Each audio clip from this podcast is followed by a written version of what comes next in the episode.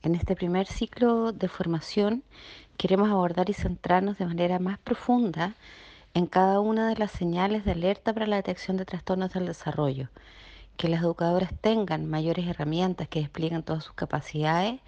para poder asumir el rol que siempre han hecho en la detección de las situaciones de rezago del desarrollo.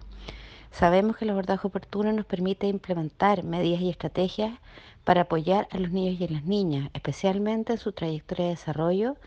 y especialmente para poder optimizar sus capacidades, que es lo que buscamos, eh, seguir promoviendo y seguir fortaleciendo a través de este proyecto.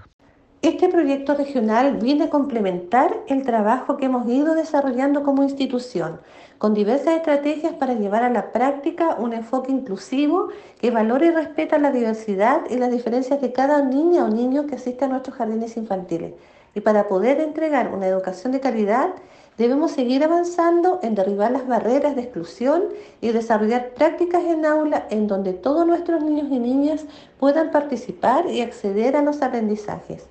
Este proyecto es un paso más en esta línea y busca seguir instalando capacidades en nuestros equipos y al interior de nuestras comunidades educativas.